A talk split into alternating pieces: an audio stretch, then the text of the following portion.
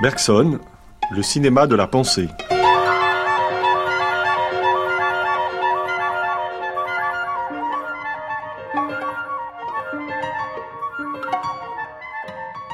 Quel devenir pour la philosophie de Bergson? En 1896 paraît Matière et mémoire. L'ouvrage a pour sous-titre Essai sur la relation du corps à l'esprit. Comme Bergson le dit, je cite, Cette relation, quoiqu'il soit constamment question d'elle à travers l'histoire de la philosophie, a été en réalité peu étudiée. Son essai se présente donc comme une tentative pour résoudre cette antique difficulté, et sa solution repose sur la formulation d'une hypothèse audacieuse relative à la perception. On devrait ainsi dire qu'entre la matière et la perception, il y a une différence de degré et non pas de nature, ou pour le dire autrement, que la perception est dans les choses plutôt qu'en moi. Cette thèse conduit à de nouvelles analyses sur la matière, sur l'habitude, sur la mémoire et sur la vie. Les développements que Bergson consacre à cette question de la perception sont parmi les plus originaux de l'histoire de la philosophie. Ils ont nourri des démarches philosophiques distinctes, que ce soit chez Maurice Merleau-Ponty ou chez Gilles Deleuze. C'est sur la place du bergsonisme, au sein de la philosophie du XXe siècle, que nous allons aujourd'hui réfléchir. Quelles sont les filiations possibles entre Bergson et les philosophes contemporains? Quels développements originaux la philosophie de Bergson a-t-elle pu susciter? Mais aussi, quelles difficultés soulèvent les analyses de Bergson et quelles critiques appellent-elles? Pour traiter ces questions, nous recevons ce matin, dans la troisième partie de notre matinée consacrée à Bergson, Renaud Barbaras et Pierre Montebello. Bonjour Renaud Barbaras. Bonjour. Vous êtes professeur de philosophie contemporaine à Paris 1 auteur de plusieurs ouvrages sur Merleau-Ponty. Vous avez publié récemment Le désir et la distance. Et en septembre sortira le dernier ouvrage que euh, vous avez euh, écrit, Introduction à une phénoménologie de la vie. Pierre euh, Montebello, bonjour. Bonjour. Vous êtes professeur de philosophie moderne et contemporaine à l'Université de Toulouse auteur de plusieurs articles sur Bergson, et vous avez publié récemment un ouvrage qui s'intitule L'autre métaphysique, avec en sous-titre Essai sur Ravesson, Tarde, Nietzsche et Bergson.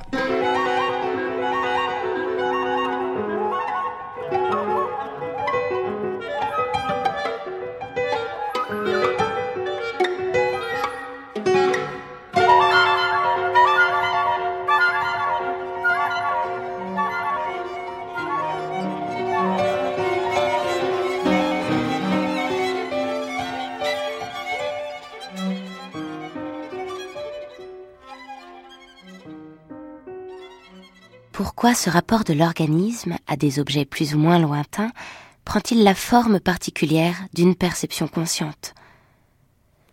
Nous avons examiné ce qui se passe dans le corps organisé. Nous avons vu des mouvements transmis ou inhibés, métamorphosés en actions accomplies ou éparpillés en actions naissantes. Ces mouvements nous ont paru intéresser l'action, et l'action seulement. Ils restent absolument étrangers au processus de la représentation. Nous avons considéré alors l'action elle-même et l'indétermination qui l'environne. Indétermination qui est impliquée dans la structure du système nerveux et en vue de laquelle ce système paraît avoir été construit bien plutôt qu'en vue de la représentation. De cette indétermination, acceptée comme un fait, nous avons pu conclure à la nécessité d'une perception, c'est-à-dire d'une relation variable entre l'être vivant et les influences plus ou moins lointaines des objets qui l'intéressent. D'où vient que cette perception est conscience?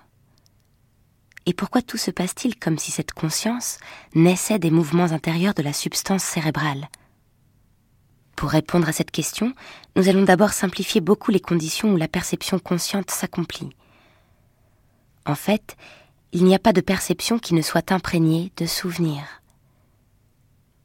aux données immédiates et présentes de nos sens, nous mêlons mille et mille détails de notre expérience passée. Le plus souvent, Ces souvenirs déplacent nos perceptions réelles, dont nous ne retenons alors que quelques indications, simples signes destinés à nous rappeler d'anciennes images. La commodité et la rapidité de la perception sont à ce prix. Mais de là naissent aussi les illusions de tout genre. Rien n'empêche de substituer à cette perception, toute pénétrée de notre passé, la perception qu'aurait une conscience adulte et formée, mais enfermée dans le présent et absorbée, à l'exclusion de tout autre travail, dans la tâche de se mouler sur l'objet extérieur. Dira-t-on que nous faisons une hypothèse arbitraire et que cette perception idéale, obtenue par l'élimination des accidents individuels, ne répond plus du tout à la réalité? Mais nous espérons précisément montrer que les accidents individuels sont greffés sur cette perception impersonnelle, que cette perception est à la base même de notre connaissance des choses, et que c'est pour l'avoir méconnue, pour ne pas l'avoir distinguée de ce que la mémoire y ajoute ou en retranche, qu'on a fait de la perception tout entière une espèce de vision intérieure et subjective, qui ne différerait du souvenir que par sa plus grande intensité. Telle sera donc notre première hypothèse. Mais elle en entraîne naturellement une autre si courte qu'on suppose une perception. En effet, elle occupe toujours une certaine durée et exige par conséquent un effort de la mémoire qui prolonge les uns dans les autres une pluralité de moments. Même, comme nous essaierons de le montrer, la subjectivité des qualités sensibles consiste surtout dans une espèce de contraction du réel, opérée par notre mémoire. Bref, la mémoire sous ses deux formes, en tant qu'elle recouvre d'une nappe de souvenirs un fond de perception immédiate, et en tant aussi qu'elle contracte une multiplicité de moments, constitue le principal apport de la conscience individuelle dans la perception, le côté subjectif de notre connaissance des choses. Et en négligeant cet apport, pour rendre notre idée plus claire, nous allons nous avancer beaucoup plus loin qu'il ne convient sur la voie où nous nous sommes engagés, nous en serons quittes pour revenir ensuite sur nos pas et pour corriger, par la réintégration surtout de la mémoire, ce que nos conclusions pourraient avoir d'excessif.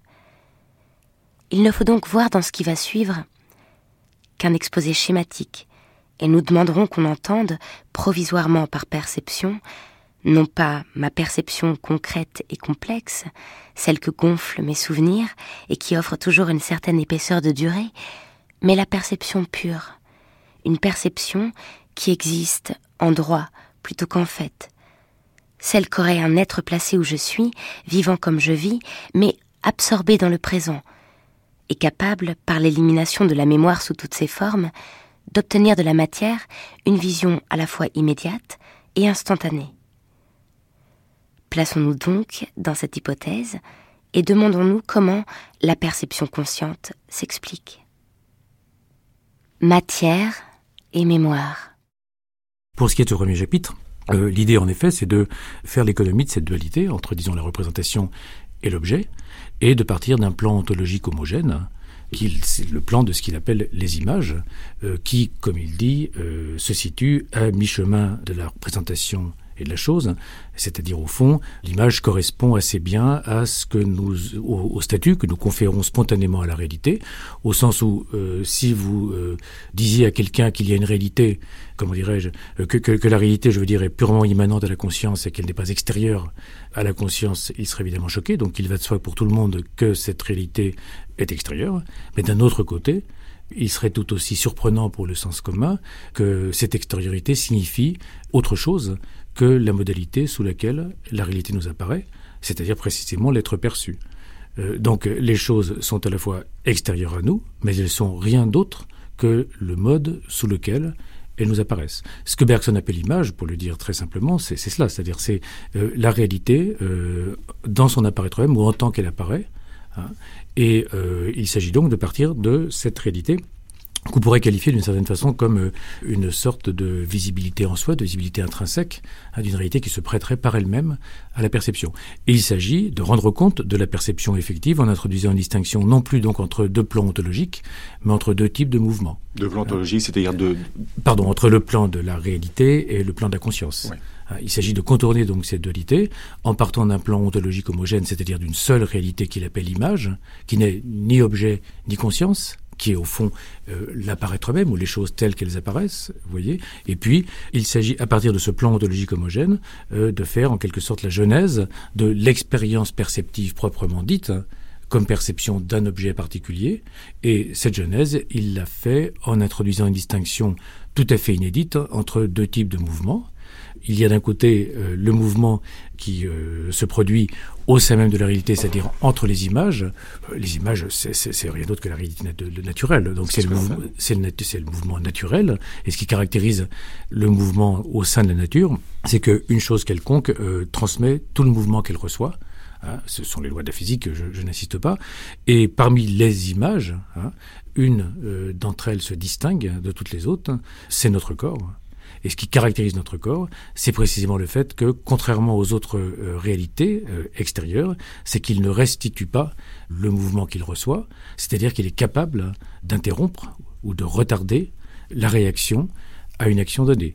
Pour le dire très abruptement, au fond, le corps symbolise ce qui est peut-être le seul présupposé de la philosophie de Bergson euh, concernant la vie ou le vivant, à savoir la liberté. Hein? Autrement dit, le corps, c'est ce qui est construit de telle sorte qu'un choix est possible. Et qui dit choix dit évidemment retard de la réaction. Et Bergson va construire euh, une philosophie de la perception euh, à partir de cette idée fondamentale selon laquelle le corps, contrairement aux autres réalités, ne transmet pas le mouvement qu'il reçoit, est capable de le retarder, bref, est capable de choisir.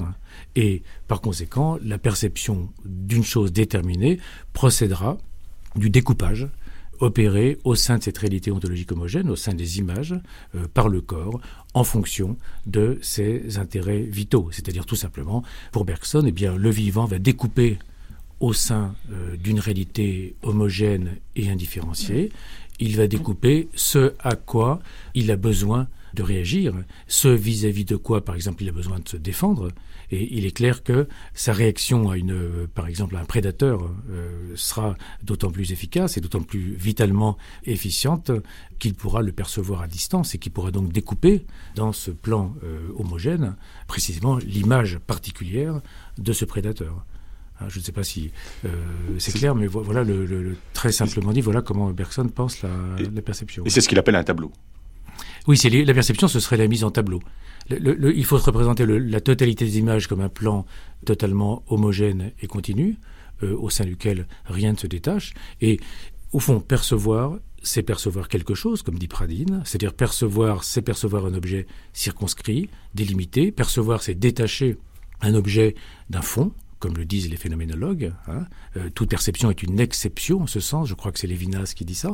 Et ce détachement, il, est produit, il se produit, il est rendu possible par euh, l'activité vitale de ces images particulières que sont les corps. Donc c'est bien une mise en tableau. Hein, c'est un découpage. Donc, ce qui est capital, c'est que euh, ça revient à dire qu'il y a non pas plus, mais moins dans la représentation que dans la présence. La représentation perceptive est un appauvrissement vis-à-vis de la présence euh, comme telle, la présence en soi, puisque euh, la perception sélectionne, choisit une partie de l'objet. Ça veut dire tout simplement que nous ne possédons pas la totalité de l'objet en tant que nous percevons, puisque la perception est une sélection vitale. Ce qui est d'ailleurs une des originalités de Bergson, que cette distinction du plus et du moins entre perception et réalité. C'est ce que Deleuze a très bien montré dans son, livre sur Bergson, c'est qu'il y, a, y a une méthode bergsonienne qui consiste en une dénonciation des faux problèmes, et il y a toute une catégorie de faux problèmes qui viennent d'une inversion euh, entre le plus et le moins. Et par exemple, effectivement, euh, l'illusion fondamentale ou le présupposé fondamental qui grève en quelque sorte l'histoire de la pensée, c'est de penser que précisément la représentation, il y a plus dans la représentation que dans l'objet, comme si la représentation ajoutait quelque chose à l'objet.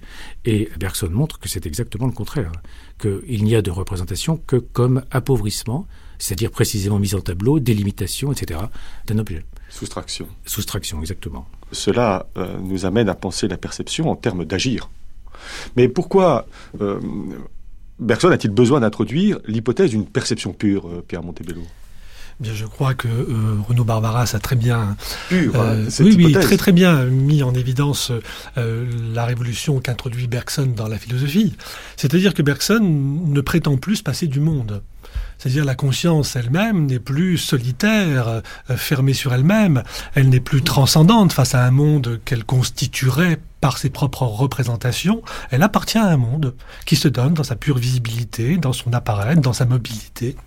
Et cette appartenance à un monde fait que on doit même déduire la conscience comme étant simplement le rapport d'un corps vivant au tout de l'univers, à la totalité de, l'univers.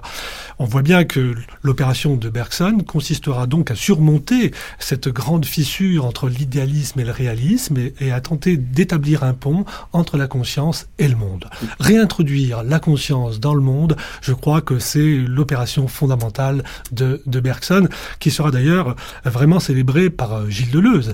Si Gilles Deleuze voit dans le premier chapitre de Matière et Mémoire un chapitre fondamental de la philosophie française, c'est parce qu'il se rend compte qu'il peut se servir de ce chapitre pour sa propre philosophie. Et sa propre philosophie essaye de concilier précisément ce, ce grand plan ontologique hein, euh, qui dépasse la subjectivité avec précisément la question de la subjectivité ou de la constitution ou de la formation de la subjectivité elle-même. Je dirais que ce que, ce que Deleuze va chercher dans ce premier chapitre, c'est le sentiment que euh, peut-être la philosophie du sujet, en s'enfermant exclusivement dans le sujet, euh, porte à faux. Hein, il faut revenir, il faut revenir à ce qui dépasse le sujet et ce qui permet de comprendre aussi la genèse du sujet à l'intérieur d'un monde.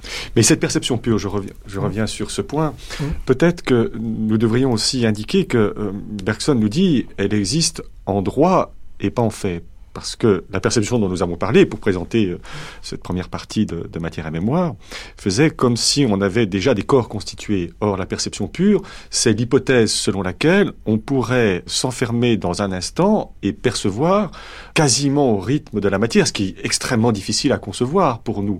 Euh, toute la représentation habituelle qu'on a du sujet va à l'encontre de cela. C'est pourquoi je me demandais en quoi cette hypothèse d'une perception pure, introduit quelque chose de, de, de, singulier, comme en deçà déjà des formes constituées. Tout à fait. Je, je, crois que, je crois que la perception pure, il faut bien rappeler son statut euh, méthodologique au sein de ce Absolument. premier chapitre de, de, Matière et Mémoire. Absolument. La perception pure n'est pas une réalité. On n'éprouve jamais, on n'a jamais finalement de perception pure en tant que nous sommes jamais. vivants. Et que, comme le rappelait Renaud Barbaras, nous, nous traçons des tableaux, nous découpons les choses, nous immobilisons le monde pour agir dans le monde. Nous avons besoin de répartir des masses les unes relativement aux autres, justement pour agir euh, sur le monde. Tout vivant découpe donc le monde selon un schématisme qui lui est propre hein, et, produit, euh, sélectionne les images qui sont nécessaires à son action euh, vitale. Mais tout vivant sait aussi que dans les images qu'il sélectionne, ne sont jamais totalement enfermées dans un cadre précis. Ces images, il les a prélevées sur un flux. Elles ont toujours tendance à déborder le cadre qu'il a lui-même construit. De sorte que une image en appelle une autre, et que l'on voit bien qu'une image est toujours solidaire avec la totalité des images, comme un atome d'ailleurs dans la nature physique, hein, irradie sur la totalité de l'univers euh, physique. Je crois que euh, il faudrait, pour bien le comprendre, mettre en évidence que l'image euh, n'est pas quelque chose de fixe pour, euh, pour Bergson. Mais l'image, c'est précisément une, comme le, le, disait très bien euh, Deleuze, hein, une coupe sur la mobilité.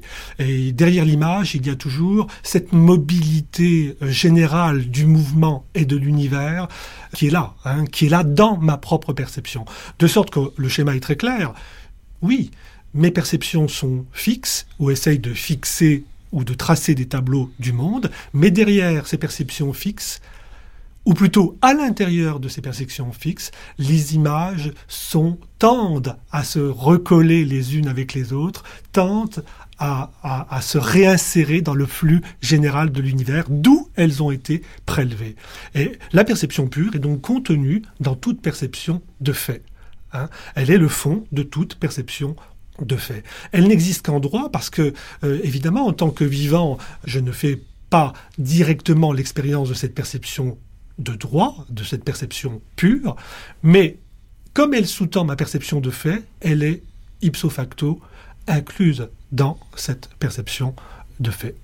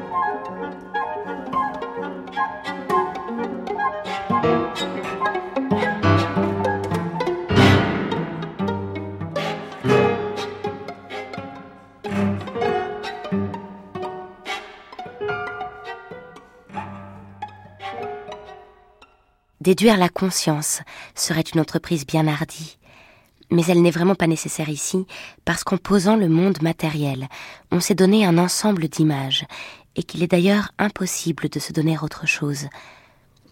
Aucune théorie de la matière n'échappe à cette nécessité.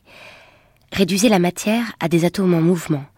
Ces atomes, même dépourvus de qualité physique, ne se déterminent pourtant que par rapport à une vision et à un contact possible, celle-là sans éclairage et celui-ci sans matérialité. Condensez l'atome en centre de force, dissolvez-le en tourbillon évoluant dans un fluide continu. Ce fluide, ses mouvements, ses centres, ne se déterminent eux-mêmes que par rapport à un toucher impuissant, à une impulsion inefficace, à une lumière décolorée. Ce sont des images, encore. Il est vrai qu'une image peut être sans être perçue. Elle peut être présente sans être représentée. Et la distance entre ces deux termes, présence et représentation, paraît justement mesurer l'intervalle entre la matière elle-même et la perception consciente que nous en avons. Mais examinons ces choses de plus près et voyons en quoi consiste au juste cette différence. S'il y avait plus dans le second terme que dans le premier, si pour passer de la présence à la représentation, il fallait ajouter quelque chose, la distance serait infranchissable, et le passage de la matière à la perception resterait enveloppé d'un impénétrable mystère. Il n'en serait pas de même si l'on pouvait passer du premier terme au second par voie de diminution, et si la représentation d'une image était moins que sa seule présence? Car alors, il suffirait que les images présentes fussent forcées d'abandonner quelque chose d'elles-mêmes pour que leur simple présence les convertît en représentation. Or, voici l'image que j'appelle un objet matériel. J'en ai la représentation. D'où vient qu'elle ne paraît pas être en soi ce qu'elle est pour moi? C'est que, solidaire de la totalité des autres images, elle se continue dans celles qui la suivent, comme elle prolongeait celles qui la précèdent. Pour transformer son existence pure et simple en représentation, il suffirait de supprimer tout d'un coup ce qui la suit, ce qui la précède, et aussi ce qui la remplit, de n'en plus conserver que la croûte extérieure, la pellicule superficielle. Ce qui la distingue, elle, image présente, elle, réalité objective, d'une image représentée, c'est la nécessité où elle est d'agir, par chacun de ces points sur tous les points des autres images, de transmettre la totalité de ce qu'elle reçoit, d'opposer à chaque action une réaction égale et contraire, de n'être enfin qu'un chemin sur lequel passent en tous sens les modifications qui se propagent dans l'immensité de l'univers.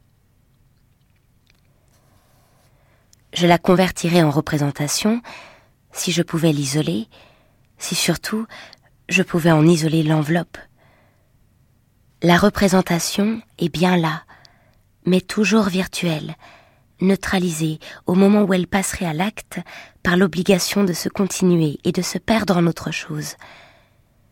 Ce qu'il faut pour obtenir cette conversion, ce n'est pas éclairer l'objet, mais au contraire, en obscurcir certains côtés, le diminuer de la plus grande partie de lui-même, de manière que le résidu, au lieu de demeurer emboîté dans l'entourage comme une chose, s'en détache comme un tableau.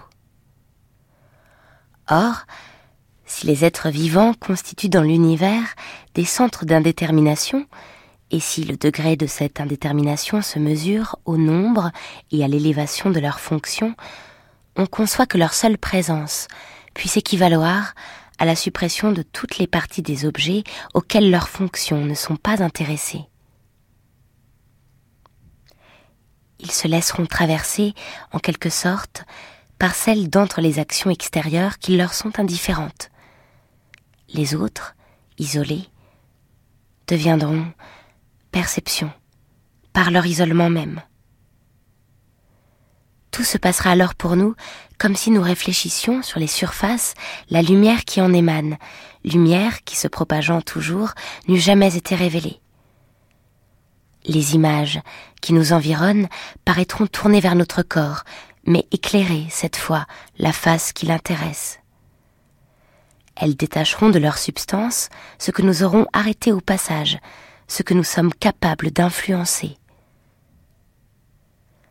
Indifférentes les unes aux autres, en raison du mécanisme radical qui les lie, elles se présentent réciproquement, les unes aux autres, toutes leurs faces à la fois, ce qui revient à dire qu'elles agissent et réagissent entre elles par toutes leurs parties élémentaires, et qu'aucune d'elles par conséquent n'est perçue, ni ne perçoit consciemment. Que si au contraire, elles se heurtent quelque part à une certaine spontanéité de réaction, leur action est diminuée d'autant, et cette diminution de leur action est justement la représentation que nous avons d'elles. Notre représentation des choses naîtrait donc, en somme, de ce qu'elles viennent se réfléchir contre notre liberté. Je crois qu'il est important de, de, souligner le destin singulier de ce, de ce chapitre.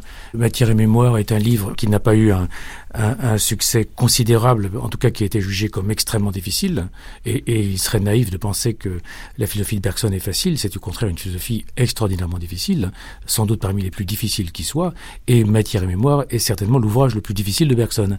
Et dans cet ouvrage, le premier chapitre représente effectivement euh, quelque chose de manifestement extraordinairement nouveau, et, et, dont je ne suis pas sûr qu'on en ait encore euh, mesuré toute la portée. Euh, on n'est jamais sûr, on a beau le relire, on n'est jamais sûr d'avoir compris. Ce qui est certain, c'est que c'est un texte qui a euh, fécondé une grande partie de la du XXe siècle, en tout cas des courants importants de la du XXe siècle, et de même que Deleuze, évidemment, euh, s'en est beaucoup inspiré et a beaucoup réfléchi dessus. Quand on regarde de près l'œuvre de Merleau-Ponty, on constate que Merleau-Ponty, toute sa vie, s'est confronté à ce premier chapitre et à méditer ce premier chapitre toute sa vie. Je veux dire, il y a des notes inédites hein, euh, vraiment inédite, un manuscrite de la toute fin de la vie de Merleau-Ponty, 59-60, hein, où on, on, on lit, euh, au fond, l'image bergsonienne, c'est le Sein au sens de Heidegger, c'est-à-dire il, a le sentiment que dans le concept d'image, en tant que précisément échappant à la dualité de la représentation et de l'objet, on a effectivement quelque, une, idée assez précise hein, de ce que lui cherche, à savoir la phénoménalité, c'est-à-dire euh, l'être en tant qu'apparaître.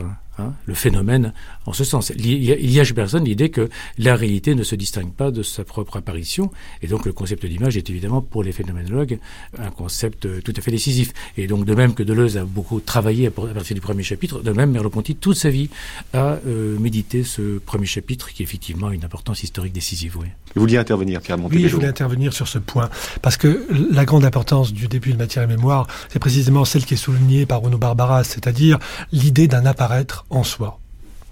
Et, cette idée d'un apparaître en soi, c'est une pure contradiction. On ne comprend pas tellement bien comment il peut y avoir un apparaître sans personne à qui cela apparaisse, puisque nous venons de dire que la perception pure, finalement, euh, n'est jamais une expérience euh, de fait. Et en même temps, Bergson parlera très clairement d'image en soi.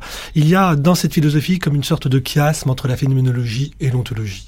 De chassé-croisé dans l'expérience même que nous faisons, il y a un chassé-croisé entre d'un côté euh, précisément quelque chose qui se donnerait comme une réalité ou comme un, un univers lumière qui existe et qui apparaît, et de l'autre côté, un sujet à qui cet univers lumière apparaît. Mais nous ne sommes ni dans un, dans un du côté d'un réalisme, ni que du côté d'un idéalisme. C'est-à-dire que nous ne sommes euh, finalement, nous quittons les rivages de la tradition et des, oppositions traditionnelles, puisque euh, cet apparaître euh, euh, se donne à un sujet, mais que ce qui se donne à un sujet existe en même temps en soi. Voilà la grande nouveauté, me semble-t-il, de matière et mémoire. Et il faut dire, au-delà du débat technique hein, sur cette notion d'apparaître en soi ou des images en soi, ce que ça représente quand même. Ça représente le fait, philosophiquement, qu'on ne peut plus détacher le sujet d'un univers. Ça veut dire que l'univers est impliqué dans la formation du sujet lui-même.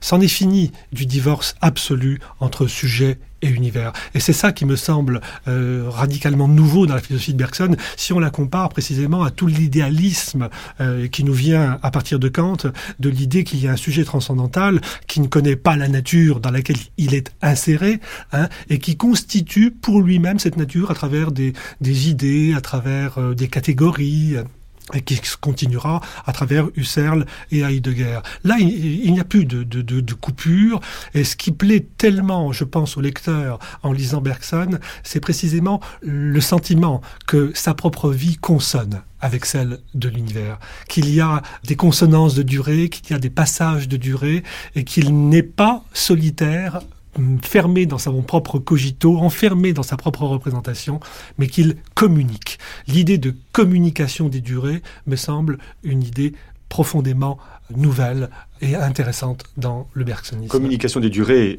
à savoir la durée de moi qui perçois et la durée de l'univers, c'est voilà, dire. la durée de moi qui perçois et la durée de l'univers, comme dans la fameuse expérience du verre d'eau sucré de l'évolution créatrice, hein, où je fais l'expérience que ben, si je veux euh, boire un verre d'eau sucrée, il faut, faut, que j'attende que le, le, sucre fonde et que euh, la durée de l'univers et la mienne euh, se rencontrent dans cet événement simple, mais se rencontrent, se croisent, et précisément ma vie n'est peut-être pas autre chose que cet entrecroisement, ce tissage permanent de ma durée avec d'autres durées, celle du social, celle de l'univers, celle d'autrui. Hein. Mais cette communication des durées fait que je ne suis absolument plus enfermé dans une sorte de solipsisme philosophique ou de solitude euh, philosophique. Audemars Barras.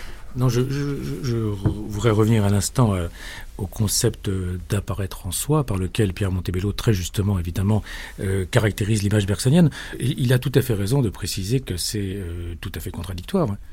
La question qui se pose et que moi je me suis toujours posée, c'est pour qui est cette totalité? Pour qui, pour qui y a-t-il cette totalité? Et on ne peut pas répondre, elle est pour une conscience, puisque la conscience procède de la représentation, qui procède de la perception, qui elle-même procède d'un découpage au sein de cette totalité. Donc on se donne la totalité et on engendre la conscience comme telle à partir de la totalité. Pour un phénoménologue, euh, ça n'a pas beaucoup de sens de se donner une totalité qui ne soit pas totalité euh, se donnant à quelqu'un, c'est-à-dire une totalité apparaissante à quelqu'un. Donc vous, voyez bien que euh, dans cette perspective qui est celle de Merleau-Ponty, ce qui est premier, ce n'est pas tant l'apparaître que la corrélation entre une conscience ou un sujet d'une part et d'autre part ce monde paraissant. Qu'est-ce que le recours à cette expression d'une perception de droit ou une perception qui existe en droit vous permet de, de, penser et de, de, développer par rapport à ce premier chapitre de matière et mémoire eh bien, moi, je pense que cette distinction de fait... Excusez-moi, la perception de fait, on voit bien ce que, ça, ce que c'est. Là, nous sommes en train de, de parler. Euh, euh, les auditeurs ne nous voient pas, mais nous, on se voit. Ils nous entendent, ils perçoivent d'une autre manière. Ils identifient des sons. À partir de ces sons, ils sont capables de constituer du sens. Mais ça, c'est une perception de fait. L'originalité de ce premier chapitre de matière et mémoire, c'est bien s'appuyant sur cette hypothèse, une perception pure, de dégager une perception qui existe en droit. C'est peut-être là la plus grande difficulté de, ce chapitre. C'est peut-être ça qu'il faudrait peut-être essayer de, de préciser euh, encore un peu plus, si on peut. Euh, oui, c'est très difficile de préciser. Effectivement, ça semble encore une contradiction. Et d'ailleurs, euh, Bergson présentera cette perception de droit, je le rappelle, comme une contradiction réalisée. Une perception de droit, ce serait donc la vision ou l'intuition de la totalité euh, du monde, euh, en tant que cette totalité du monde me presse ou presse sur ma propre perception, euh, et cette intuition ou cette vision translucide du monde, évidemment, je n'en fais pas l'expérience, mais dès que je fais l'expérience d'une perception, je fais aussi l'expérience que cette perception tend précisément à se fondre avec d'autres images et à former donc une seule image du tout. Hein. Et, donc c'est un point très difficile parce que précisément nous sommes à la limite de l'expérience, à la limite de ce qui est expérimentable. Mais c'est aussi un point très très important philosophiquement parce que nous voyons toute la différence et nous sommes bien en régime post-kantien, nous sommes bien après Kant. Il ne s'agit pas de dire nous sommes dans l'en-soi au sens d'une chose en soi. Nous sommes en régime post-kantien, en ce sens que euh, cette expérience limite, c'est une expérience aussi limite pour la pensée, c'est-à-dire c'est une expérience peut-être qui est simplement pensable. Hein, c'est une, euh, nous sommes de l'ordre d'une expérience de pensée. En même temps, cette perception de droit est impliquée dans ma perception, mais en même temps, elle est l'imperceptible de ma propre euh, perception. Serait-il possible de revenir sur cette euh, idée d'expérience? Est-ce qu'on ne pourrait pas envisager, euh, quittant le domaine euh, du concept, que, avec cette idée d'une perception pure, Bergson ouvrait la voie à un certain type d'expérimentation d'ordre esthétique, engageant ou susceptible d'engager les artistes? Ah oui, je pense, je, pense, tout à fait que euh, l'idée fondamentale du, de Bergson sur le plan de, de, de l'esthétique, c'est de passer précisément d'une perception euh, schématisante qui fige les choses, qui spatialise les choses, à une perception plus intérieure des choses, à une perception qui suive le mouvement des choses ou la ligne sinueuse des choses et qui essaye de retrouver précisément le mouvement propre euh, des choses. Il s'agit dans l'art non pas de percevoir pour les besoins de la vie, mais de percevoir pour percevoir. Et on a encore cette rupture entre une perception qui serait inféodée, si on peut dire, à l'action, ou à l'action en tout cas productrice euh, ou au besoin, et puis une, perception qui essaye de se replacer dans la durée propre euh, euh, des choses. Il y a beaucoup de textes de Bergson là-dessus, et en même temps, c'est une manière de percevoir pour percevoir, là encore, faut saisir l'enjeu philosophique de cette perception, c'est une manière de nous décentrer encore une fois, ah des choses. C'est une manière de dire non, ce ne sont pas les choses qui se rapportent à moi, mais l'art est intéressant quand il me fait voir les choses telles qu'elles sont en elles-mêmes, et non pas telles qu'elles existent pour moi. C'est ce que fera Cézanne avec le compotier, avec les pommes. Euh, c'est ce que fait euh, une nature morte, nous faire saisir euh, la texture ou, l'aspect matériel des choses ou même la vibration de la chose. Et c'est ce que l'art nous invite à faire pour Deleuze en général, c'est-à-dire passer de notre propre vie à la vie latente des choses, à ce qu'il appellera la vie inorganique des choses et du monde en général. Est-ce à dire que finalement, euh, l'art, c'est ce qui viserait à dégager, je reprends un terme bergsonien, c'est ce qui viserait à dégager le percept de la perception? Ah oui, tout à fait, tout à fait. Dégager le, le percept de, la perception, c'est renverser le rapport que nous constituons entre l'homme et le monde. Encore une fois, euh, l'homme introduit sa perspective dans le monde. Il introduit dans le monde euh, un échelonnement euh, des rapports entre les images qui sont nécessaires à, à son action. En, en ce sens, il humanise le monde. Hein. Et par exemple, euh, dans la philosophie de Deleuze, on voit bien que la philosophie grecque est une sorte d'humanisation totale du monde. Hein. Alors que saisir euh, le monde en lui-même, c'est saisir le monde en l'absence d'homme ce sera une formule d'ailleurs qu'on retrouvera chez Merleau-Ponty, et ça peut faire tout à fait le pont entre la philosophie de Deleuze, de Bergson et de Merleau-Ponty. Oui, Renaud Barbaras. Euh, tout à fait, j'y pensais en écoutant Pierre Montebello, je, ne peux pas citer exactement de mémoire, mais euh, je crois que dans le doute de Cézanne, Merleau-Ponty dit que Cézanne euh, peint les choses comme s'ils étaient vues par un regard non humain. Donc c'est exactement ce que dit Pierre Montebello. C'est l'idée du coup euh, que, hum, euh, l'artiste euh, est plutôt celui à qui manque quelque chose que celui qui posséderait quelque chose en plus selon une conception traditionnelle du génie par exemple l'artiste, d'une certaine façon, est, artiste parce qu'il est défaillant quant à la euh, maîtrise pragmatique du monde et quant à l'aptitude à euh, spatialiser, euh, c'est ce à quoi Pierre Montebello faisait allusion, c'est-à-dire que l'intelligence humaine, ou plutôt l'intelligence qui caractérise l'homme par différence avec d'autres vivants, caractérisée plutôt par l'instinct, c'est justement l'aptitude à découper donc à spatialiser. Et en ce sens, le premier chapitre de Matière et Mémoire annonce le chapitre sur l'intelligence dans l'évolution créatrice. C'est la même ligne. Ça, c'est le plan de l'humanité efficace. Hein. On est en train d'agir. Et, voilà. Et donc, euh, euh, l'homme adapté, euh, c'est l'homme d'action, et l'homme d'action, bon, c'est l'homme qui schématise selon des catégories, selon des schèmes spatiaux, et c'est l'homme qui, par là même, dépose en quelque sorte sur la réalité une sorte de, de, voile ou de filet spatialisant qui en déforme la teneur véritable. C'est pour ça que je disais, au fond, l'artiste, c'est celui qui arrive à, à traverser ce voile ou ce réseau spatialisant, et, alors évidemment, ça ne se décrète pas donc c'est celui qui, euh, à qui manque à un certain degré, en tout cas, cette aptitude et qui peut donc traverser ce voile pour rejoindre euh, le réel tel que précisément euh, le verrait un regard non humain, le réel tel qu'il n'est pas pour l'homme engagé dans l'action.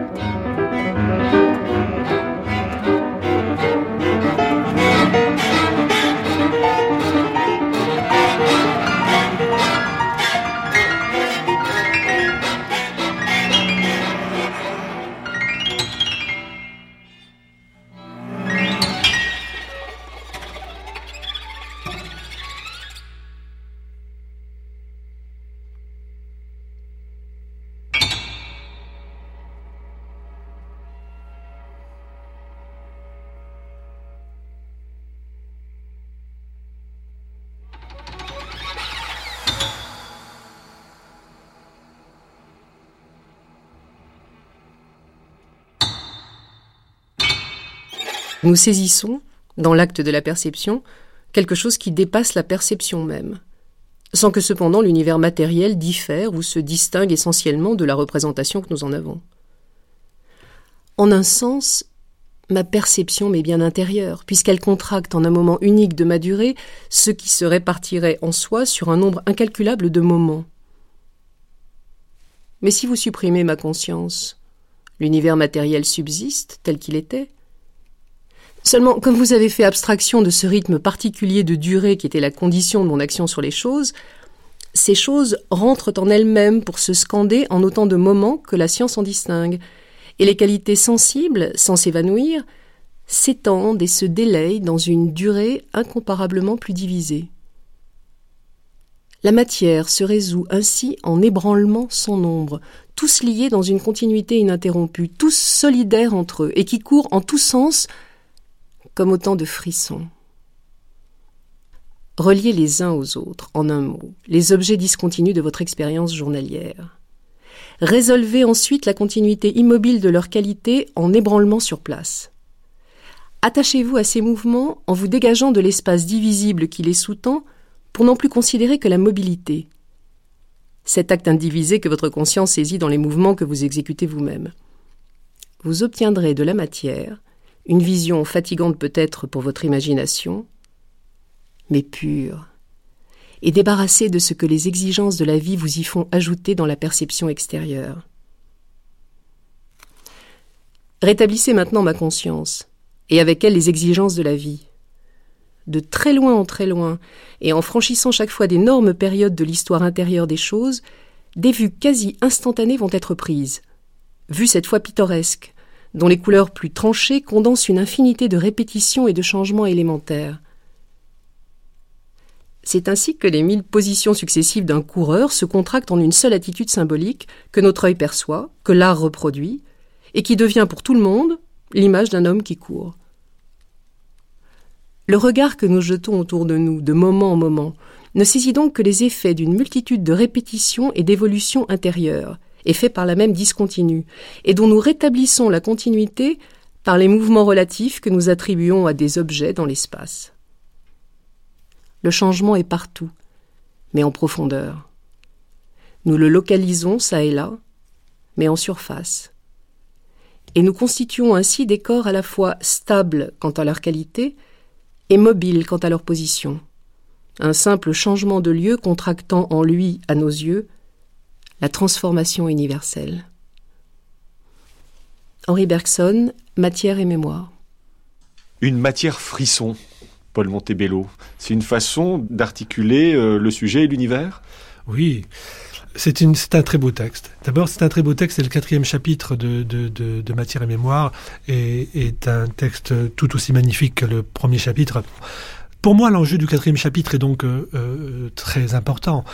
D'abord, nous passons de la conscience à l'univers. Ensuite, nous voyons qu'il n'y a pas de différence de nature entre notre conscience et l'univers. Nous voyons que toutes les choses sont des formes de durée, que l'univers est une forme de durée plus détendue, hein, plus ralentie, sans, sans mémoire. Mais nous voyons aussi que euh, nous ne sommes plus dans la nature, et c'est une phrase de Bergson, comme un enfant en pénitence. Hein. Nous ne sommes plus euh, dans la nature comme si nous avions été mis au piquet de la nature euh, du fait de notre conscience, mais notre conscience, là encore, euh, est en contact avec une forme de durée et coïncide avec cette nature par sa durée à elle qui rencontre la durée de l'univers. C'est donc quelque chose de franchement très important philosophiquement que de comprendre que la matière, la vie et la conscience sont trois formes de durée au sein euh, d'un même monde. Oui, Renaud Barbaras. Naturellement, je suis très séduit par la manière dont, Pierre Montebello présente le quatrième chapitre. Euh, moi, je vais vous faire un aveu. il y a quelque chose qui, définitivement, pour moi, demeure incompréhensible euh, dans ce quatrième chapitre, et c'est tout simplement ce qui fait que je ne suis décidément pas bergsonien. C'est, pour reprendre les expressions de Pierre Montebello, l'idée de la matière comme forme de temporalisation, de temporalité, l'idée de l'univers comme forme de durée plus détendue, ralentie. On a cette tentative folle dans le quatrième chapitre, de faire, pour ainsi dire, une genèse métaphysique de la matière en son extensivité à partir de la durée. Alors, euh, ce qui, euh, pour moi, est premier, c'est évidemment un monde toujours déjà déployé, alors sans doute pas au sens de l'espace géométrique, mais en tout cas caractérisé par une certaine extériorité, euh, monde évidemment qui, euh, on en a parlé tout à l'heure, suppose évidemment un certain type de conscience. Mais, mais l'idée d'une genèse métaphysique de la matérialité à partir de la durée me paraît, en tout cas pour pour moi, tout à fait incompréhensible. Alors Pierre Montebello présente les choses de manière très séduisante, mais quand on va voir de près le texte de Bergson, la résistance demeure.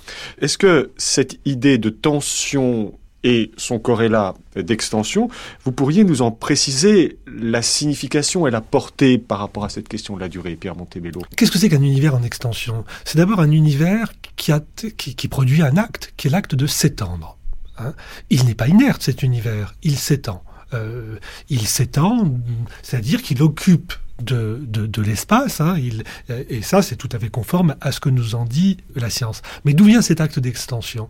D'où vient la propriété qu'a l'univers de s'étendre hein, et, alors, cette, euh, Bergson va devoir inventer un schéma euh, euh, très compliqué dans l'évolution créatrice. Il va nous montrer que euh, cet acte d'extension n'est que la retombée d'un acte plus primordial, retombée d'un acte plus primordial, c'est-à-dire d'une tension de durée plus primordiale. Et là, franchement, on entre véritablement dans des dimensions euh, métaphysiques. Mais je crois qu'il faut comprendre que ces dimensions métaphysiques sont appelées par euh, la philosophie de Bergson elle-même. Il voit bien que la matière est une tension plus faible que ne l'est la vie elle-même. La vie invente des formes, elle crée des formes, elle a donc euh, une créativité qui semble plus importante que celle de la matière elle-même. Et de la même manière, la conscience semble plus libre, elle semble elle-même pourvue d'une créativité plus grande. Tout le problème de Bergson, c'est de se dire comment est-ce que je peux relier tous ces éléments?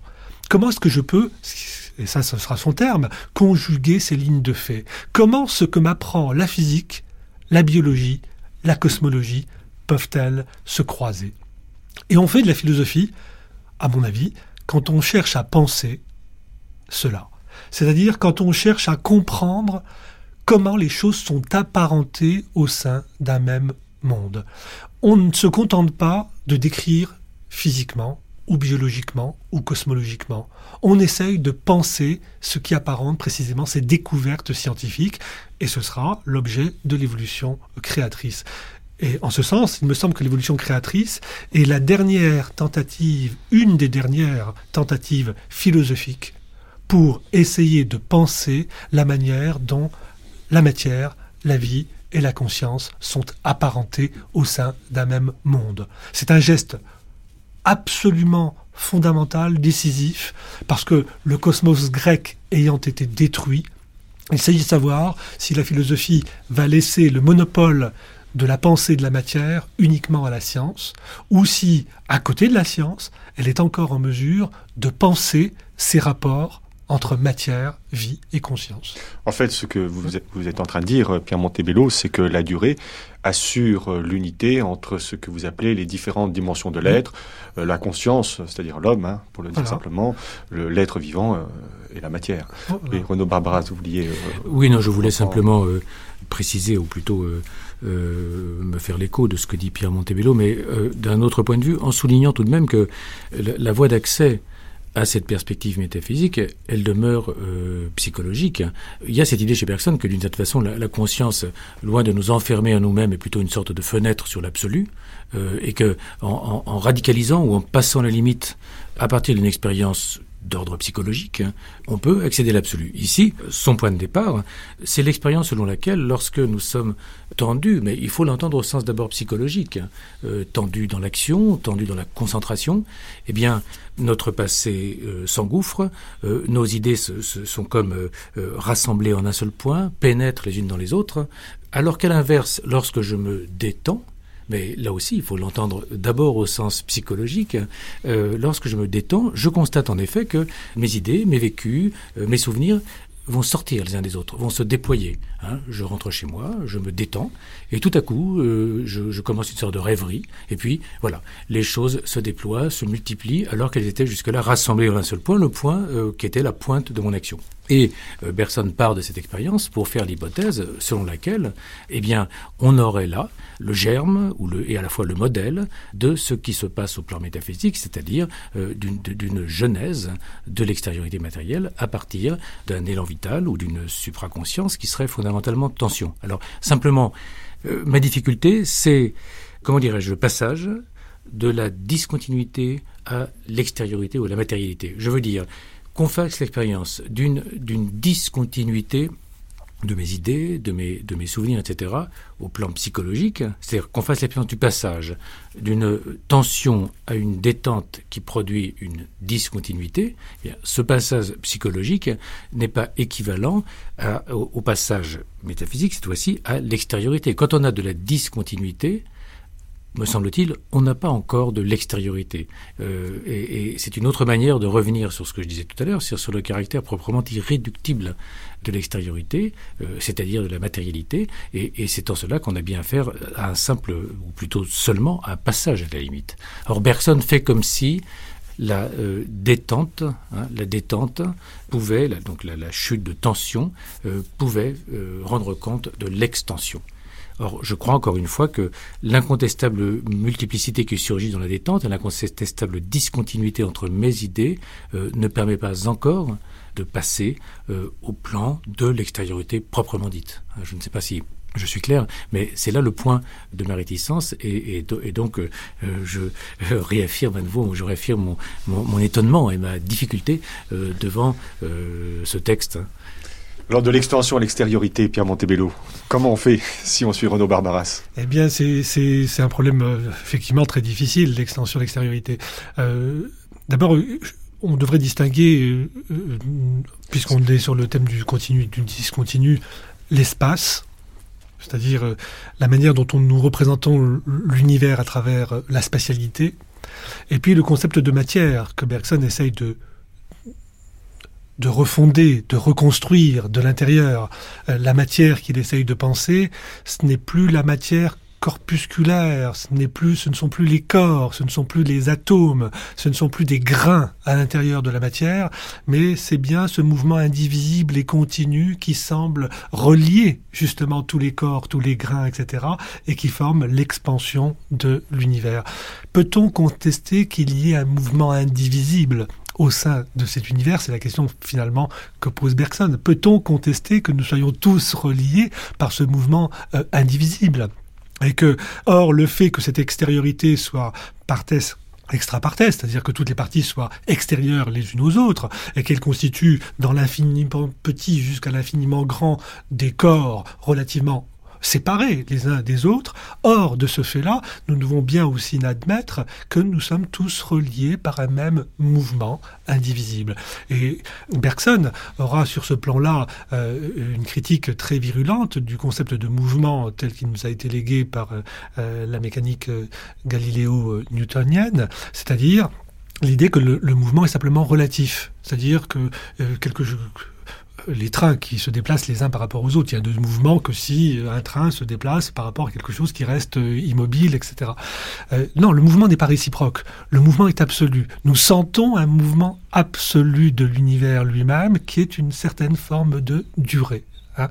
je crois que c'est là le, point de, différence très net. Le point de différence, c'est de dire la matière que pense la physique n'est pas ne permet pas de penser le mouvement de l'univers, sauf une certaine partie de la physique, qui est la physique électromagnétique, qui tend à comprendre la matière comme ce mouvement, comme ce rayonnement, comme cette euh, propagation indivisible. Hein. Et en ce sens-là, euh, à partir du moment où on fait euh, ce réexamen du concept de matière et qu'on réintroduit à la matière un mouvement indivisible, nous ne pouvons pas ne pas comparer ce mouvement indivisible avec le mouvement de la vie, qui lui aussi apparaîtra créateur de forme, mais qui apparaîtra aussi, d'une certaine manière, un élan vital unique, hein. et puis avec la multiplicité de nos consciences qui elles-mêmes euh, traduisent un certain élan psychique qui nous est commun. En ce sens-là, donc, je pense que tout l'effort du bergsonisme est bien de produire, comme il le dira dans l'évolution créatrice, une sorte d'unité vivante. Hein. Vous savez, les phrases de Bergson là-dessus sont, nettes. Hein. La philosophie devrait être un effort pour dépasser la condition humaine. Et comme l'a rappelé euh, très justement Renaud Barbaras, euh, nous passons de notre réalité psychique à la réalité de l'univers pour découvrir ce qui est commun entre toutes ces formes euh, que sont la matière, la vie et la conscience. Si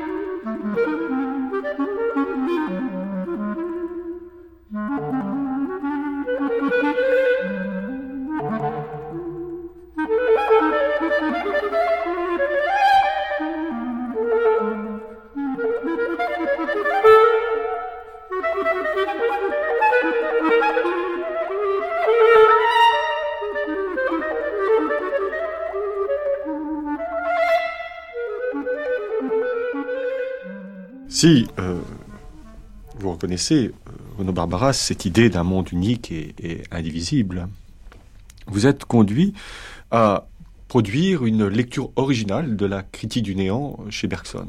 À la fois, elle vous permet de euh, revenir sur un certain nombre de difficultés que la phénoménologie, cette pensée philosophique hein, euh, qui quasi contemporaine de, Bergson, hein, avec bien sûr euh, Husserl, si elle vous permet de, proposer votre propre lecture de, de, Husserl, elle vous conduit aussi à expliciter comment une certaine forme de négativité est nécessaire.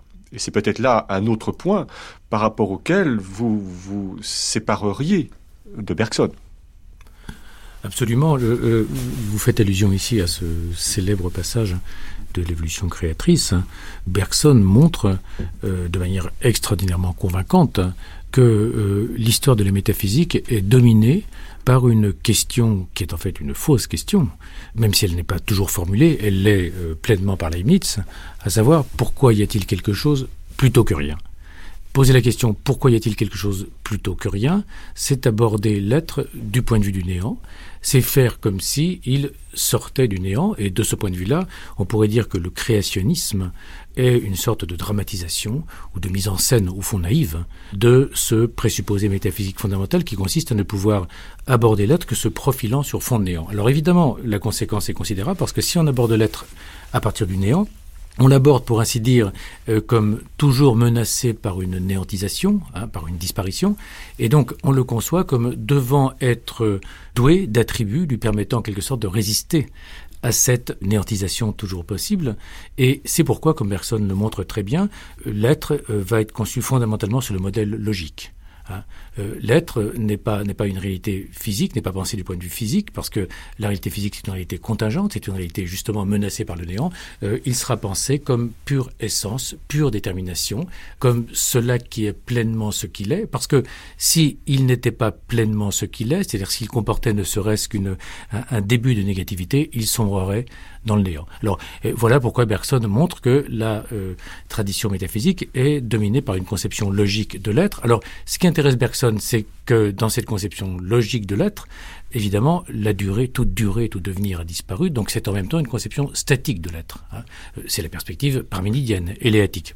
À quoi Bergson va opposer, évidemment, le devenir ou la durée comme alternative. Alors, il me semble qu'il y a là une sorte, une, décision subreptice, et, par conséquent, il me semble qu'il y a une autre manière euh, d'interpréter et d'exploiter euh, cette lecture bergsonienne de l'histoire de la métaphysique, en disant tout simplement que, en effet, si l'être ne doit pas être profilé euh, sur fond néant, si au fond il y a d'abord l'être, il y a toujours déjà eu l'être, et ça n'a pas de sens de présenter l'être euh, dans une alternative vis-à-vis de ce qui ne serait pas lui, eh bien, du coup, l'être n'a pas besoin, n'a plus besoin de la plénitude de réalité qui lui était nécessaire pour résister au néant, puisque le, néant a disparu.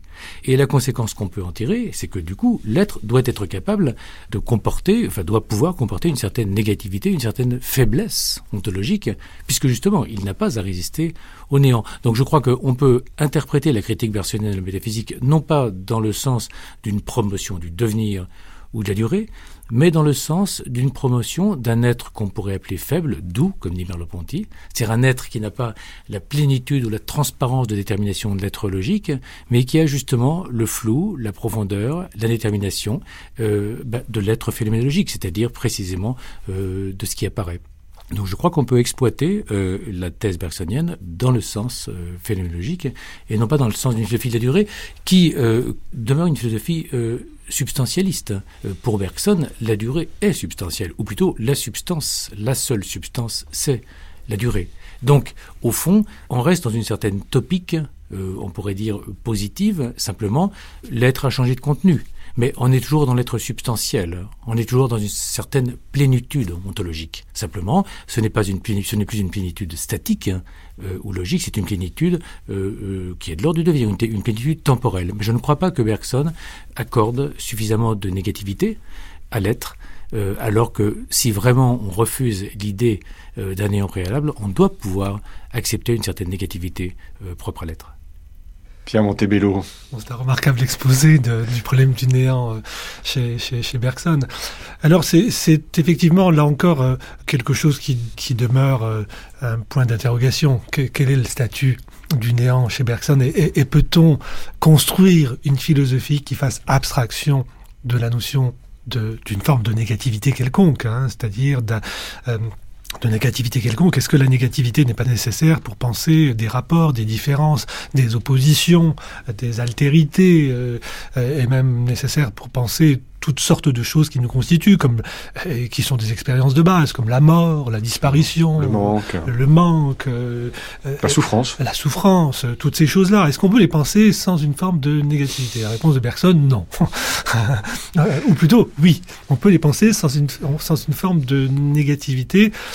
Et ainsi, il s'inscrit dans une tradition euh, très importante qui commencera avec Spinoza, qui continue avec euh, Nietzsche et qui finira avec Deleuze. C'est-à-dire l'idée que finalement la philosophie pourrait très bien se passer des catégories de négation, d'opposition, euh, qu'elles ne sont pas foncièrement nécessaires pour penser les choses. Mais alors, c'est ce qu'il appelle d'ailleurs des illusions. Oui, c'est ce qu'il appellera d'ailleurs tout simplement des, illusions. Hein. Qu'il s'agit de défaire. Qu'il s'agit de, de défaire. Si ça n'est pas nécessaire, est-ce que notre expérience, la souffrance, le manque, la mort, sont pensées d'une manière convaincante? Eh bien, je, crois que le bergsonisme euh, réussit justement à, penser ces, événements en faisant abstraction de, de, la notion de négativité, tout simplement pour revenir à des éléments que nous avons déjà utilisés, parce que, au fond, on peut faire comme chez Spinoza, on peut considérer que tous ces éléments-là découlent du rapport entre les choses, découlent des rapports entre les durées différentes au sein d'un même univers, et que la notion de négativité, finalement, n'est qu'une zone d'ombre que l'intellect projette sur ces rapports euh, entre les choses. Il n'y a jamais qu'une entière et pleine positivité de chaque chose. Chaque chose coïncide à sa manière, à la manière d'ailleurs du, mode spinoziste, hein, avec la substance dans laquelle il est prise. Et moi, je n'ai aucune objection au, fait que euh, Bergson remplace la substance statique par une substance euh, dynamique, hein, et qu'il remplace une pleine positivité par une autre positivité, mais euh, même si c'est difficile à penser, même c'est très difficile à penser pour, pour moi comme pour tout le monde, je pense, je pense que euh, ce qui fait la singularité de cette philosophie, c'est justement d'être une philosophie entièrement affirmative, entièrement pleine du sentiment que euh, il y a une substantialité à laquelle nous appartenons, une substantialité des choses, et que chaque événement, chaque chose porte en elle une part de cette substantialité. Mais alors, on va me dire une part. Est-ce que c'est pas délimité? Est-ce que c'est pas euh, euh, justement enclore? Peut-on délimiter sans dire ce n'est pas? Hein, Ce n'est pas telle et telle chose. J'avoue mon embarras et, la difficulté à, penser euh, cela, mais je retiens quand même l'idée que finalement chaque événement, chaque chose, par sa forme de durée propre, est en communication avec toutes les autres durées, et que c'est cette communication avec toutes les autres durées qui constitue son essence, et rien d'autre. Rien d'autre. Il n'y a pas... Jamais son essence n'est constituée par le néant. Hein. ou, par, ou par une forme de, de limitation. Voilà ce que ce qu'on pourrait oui, et ce que vous disiez sur la mort, ça, on pourrait l'articuler avec euh, cette fonction dépressive de l'intelligence mm. que Bergson euh, développera dans euh, les deux sources de la morale et de la religion. Mais donc vous souscririez entièrement à la formule de Spinoza, un homme libre ne pense à aucune chose moins qu'à la mort, et sa sagesse est une méditation non de la mort, mais de la vie. Ah oui, tout à fait. Il me semble que c'est une formule qu'on trouvera, qui sera d'ailleurs reprise par Schopenhauer, et qui, transite de, Spinoza à Schopenhauer et, à Bergson. Et d'une certaine manière, c'est aussi la formule même de, la philosophie de Nietzsche. Hein. Il n'y a pas de méditation sur la mort, puisque la, mort, précisément, n'a pas de contenu euh, véritable. Elle n'est qu'un euh, rapport euh, entre les choses. c'est une limite quand même Il faut bien dire que là encore, ça va pas de soi, ça va pas de soi, et ça reste un problème. Comment les philosophies qui sont des philosophies d'une pure positivité peuvent-elles penser la souffrance, la mort, euh, euh, l'abandon et, toutes ces choses qui forment, qui tissent l'existence euh, humaine? Oui, Non, je, je, je, pensais au négatif. Je, euh, il me semble euh, que, que, s'agirait plutôt de dépasser l'alternative même euh, entre euh, positif et négatif. Et, d'une certaine façon, euh, il me semble qu'il faudrait se débarrasser de ces concepts. Hein. mais d'un point de vue qui est le mien, c'est-à-dire d'un point de vue phénoménologique, hein, en, en, remplaçant le type de questions que nous posons jusqu'ici par la question suivante, à quel type de phénomène, à quelle modalité d'apparaître renvoie l'idée de négativité et, donc, euh, il s'agit de renoncer à en faire une catégorie métaphysique, un concept abstrait. Et, c'est ce que je voulais, dire tout à l'heure en, tirant une autre conclusion euh, que celle que Bergson tire de sa critique du néant, à savoir en insistant sur euh, l'idée de, transcendance, de retrait, d'invisibilité constitutive du visible, bref, d'être sensible. à mes yeux, si vous voulez, la négativité, ce n'est rien d'autre que cette euh, relative indétermination, cette euh, profondeur, oui, cette transcendance de l'être sensible. Il n'y a pas d'autre négatif que, comme moment ou comme modalité euh, d'apparition, alors non pas d'un positif, mais de l'être même.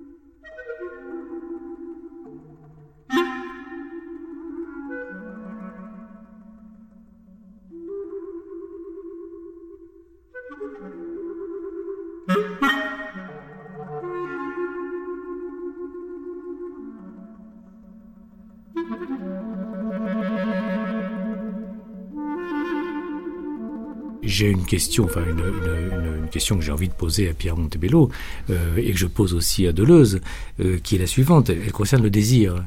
Comment penser le désir euh, sans négativité. Euh, il me semble que c'est ce que Deleuze tente de faire. Alors, bien entendu, il ne s'agit pas de rabattre le désir sur nécessairement sur un manque, euh, ce qui serait confondre sans doute le désir et le besoin. Le désir, c'est sans doute pas ce qui serait commandé par une lacune circonscrite, de telle sorte que le désir serait apaisé lorsque la lacune est comblée. Nous sommes bien d'accord.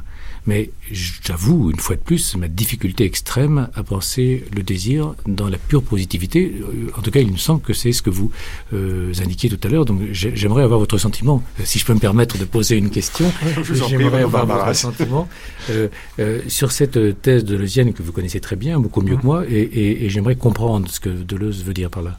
Effectivement, juste avant que vous preniez la parole, c'est vers cette question-là que nous nous acheminons, qui est celle de du désir. Juste, juste un mot avant de, redonner la parole à Pierre Montebello. Finalement, ce, que vous dites, Renaud Barbaras, c'est que votre projet, et c'est en cela que euh, consiste votre démarche phénoménologique, c'est penser la perception, comme vous dites, à même le perçu. Et il est nécessaire à ce moment-là, pour que la chose se manifeste, que vous introduisiez cette forme de négativité que nous ne confondrons pas, bien sûr, avec euh, ce néant que, Bergson euh, critiquait. Absolument.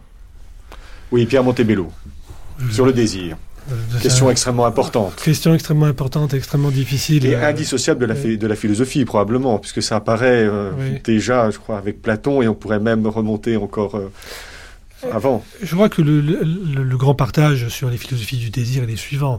Soit les, certaines philosophies ont fait du désir un manque, hein, donc euh, le désir étant constitué par le manque, le mouvement même du désir est de combler ce manque et d'autre part des philosophies qui ont fait du désir une production.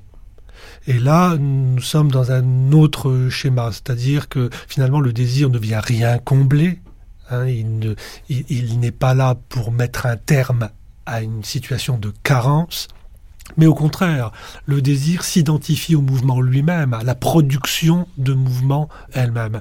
On le voit très bien chez Spinoza. Hein, avec le conatus. Avec le conatus. Euh, rien d'autre qu'un effort pour persévérer dans l'existence, hein, qui n'est rien d'autre que, l'effort que euh, le tout corps fait pour persévérer. En fait, si je peux me permettre, une conséquence extraordinaire chez Spinoza, c'est que cela le conduit sur le plan éthique à dire que euh, une chose est bonne parce qu'on la désire.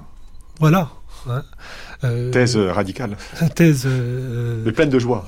oui, oui, tout à fait. Pleine, pleine de, de, joie. C'est-à-dire que euh, finalement, il n'y a plus des catégories qui seraient antécédentes au désir. C'est le désir lui-même qui produit son, sa propre ligne hein, de, de devenir et qui produit sa propre production, si on peut dire.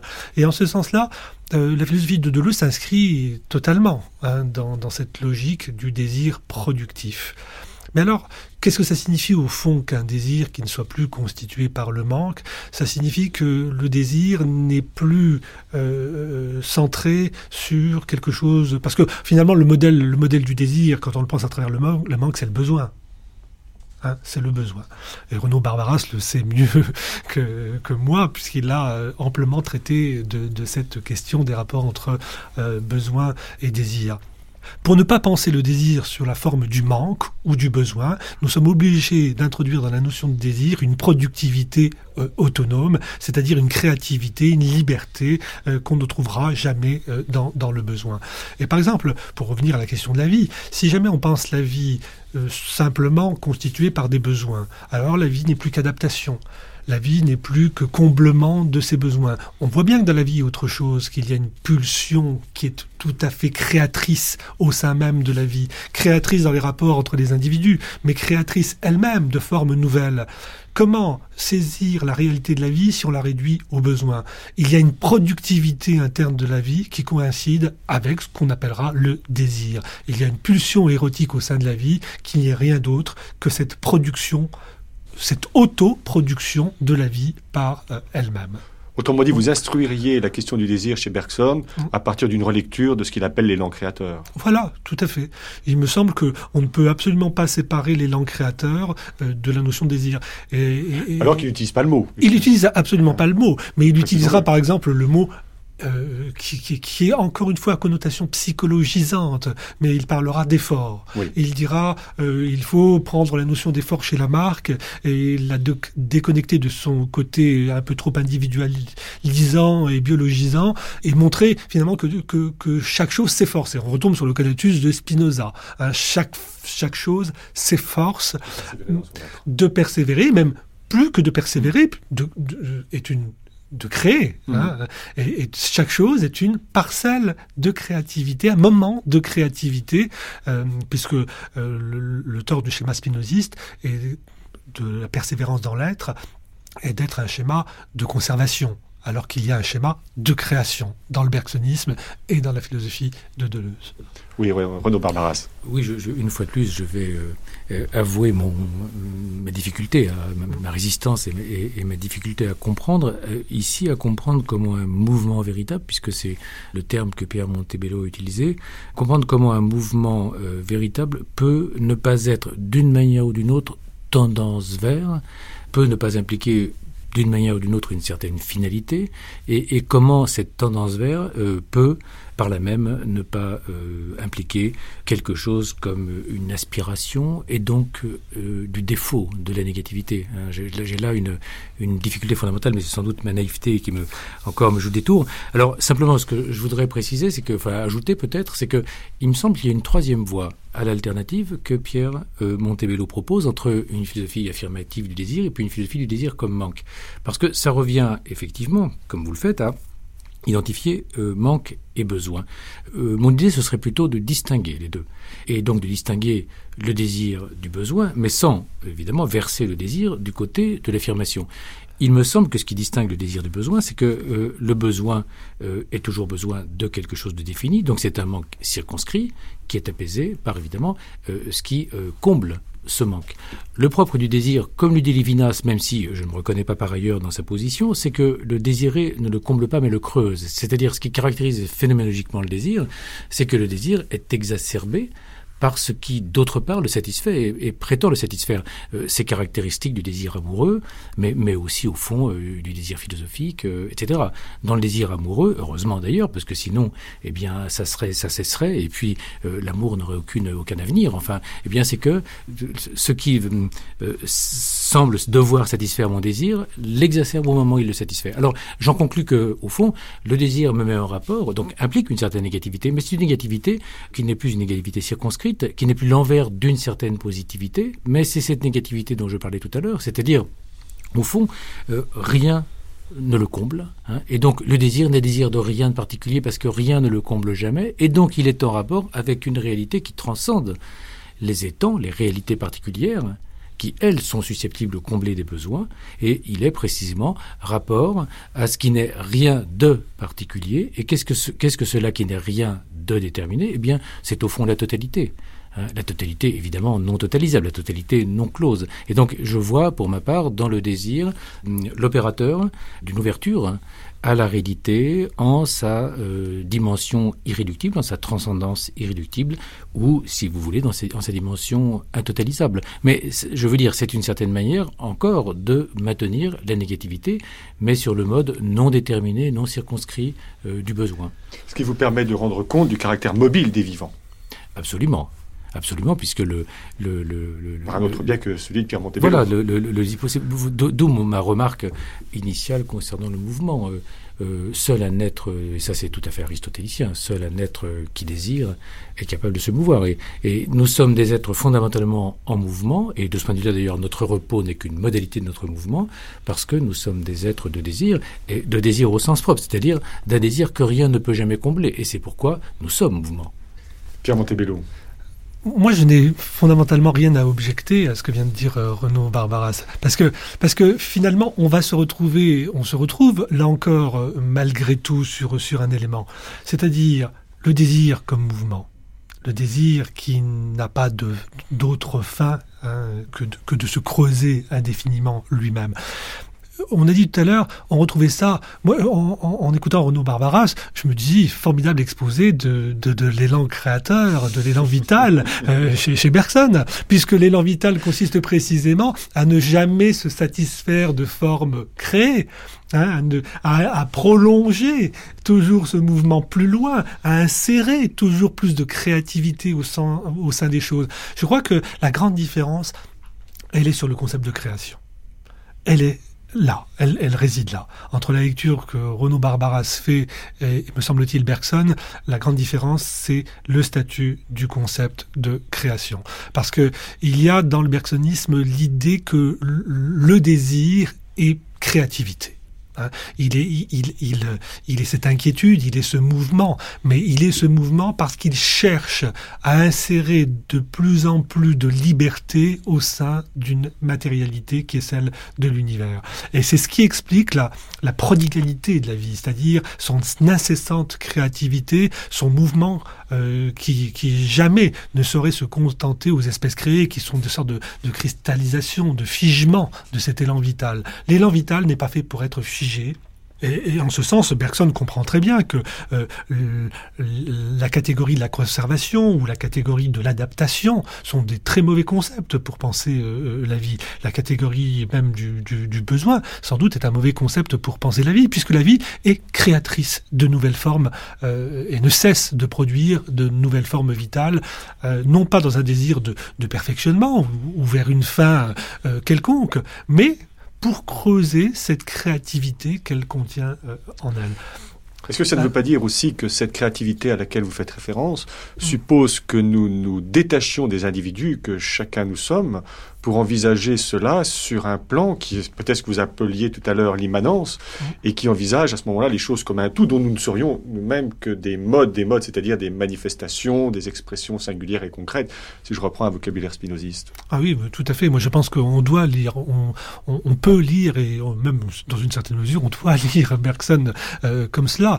Euh, c'est-à-dire que euh, la catégorie, là encore, il y aurait, il y aurait, il y aurait une grande difficulté qui rejoindrait les, les, les questions qu'on a posées. Quel est le statut de l'individu. C'est le non-humain, en fait, finalement. Ce qui, ce qui sous-tend toute votre réflexion, c'est l'idée que c'est à partir du non-humain que nous pouvons réussir à penser l'essentiel de la philosophie de Bergson, qui nous évite de nous ancrer dans, des, dans les individus que nous sommes pour penser la positivité du désir. Voilà. Je, je, crois que nous, nous, gagnons beaucoup à sortir, sans, à sortir des problèmes qui se cristallisent autour d'une figure absolument singulière de l'homme. Euh, et que c'est ce que la philosophie de Bergson nous enseigne. Elle nous enseigne à ne plus poser les problèmes à travers le prisme de l'homme, mais à considérer l'homme non plus comme un empire dans un empire, hein, mais à considérer l'homme justement comme faisant partie d'une totalité et animé par les mêmes principes que cette totalité. Ancionas aura euh, là-dessus la, la, même direction méthodologique. Hein en disant que... Quand, c'est cet auteur euh, euh, allemand qui a écrit... Euh, le principe responsabilité, le phénomène de la vie, qui sont des livres, très beaux livres sur... et qui rejoignent un peu les perspectives... Très, enfin, qui rejoignent, si on peut dire, mais qui, qui sont, là encore, qui tentent de, de penser le statut de la vie et de la matière au sein du cosmos, comme le fera Bergson on ne peut pas abstraire, euh, séparer tous ces plans les uns des autres. Et quand on prend le parti de ne plus faire de l'homme un empire dans un empire, et de le, repenser à travers l'histoire de la vie, et donc l'histoire du cosmos, d'impliquer l'histoire du cosmos et l'histoire de la vie dans la vie humaine, alors, comme le dit Bergson lui-même, nous avons sur l'homme un point de vue plus dilaté, Hein. Et à quoi servirait la philosophie, dit euh, dans un endroit Bergson, si euh, la philosophie ne, servait qu'à reconduire qu'à l'homme hein. Il faut que euh, dilate notre intuition vers l'intuition de la matière, vers l'intuition de la vie, vers l'intuition de l'univers. Et c'est cet effort de dilatation qui caractérise la philosophie de Bergson. Alors pour en revenir à, votre question, oui, je pense que la question de l'humain qui peut apparaître qui, une question légitime, hein, ne doit pas être déconnecté du reste des questions que pose Bergson, c'est-à-dire la question de la vie, la question de la cosmologie.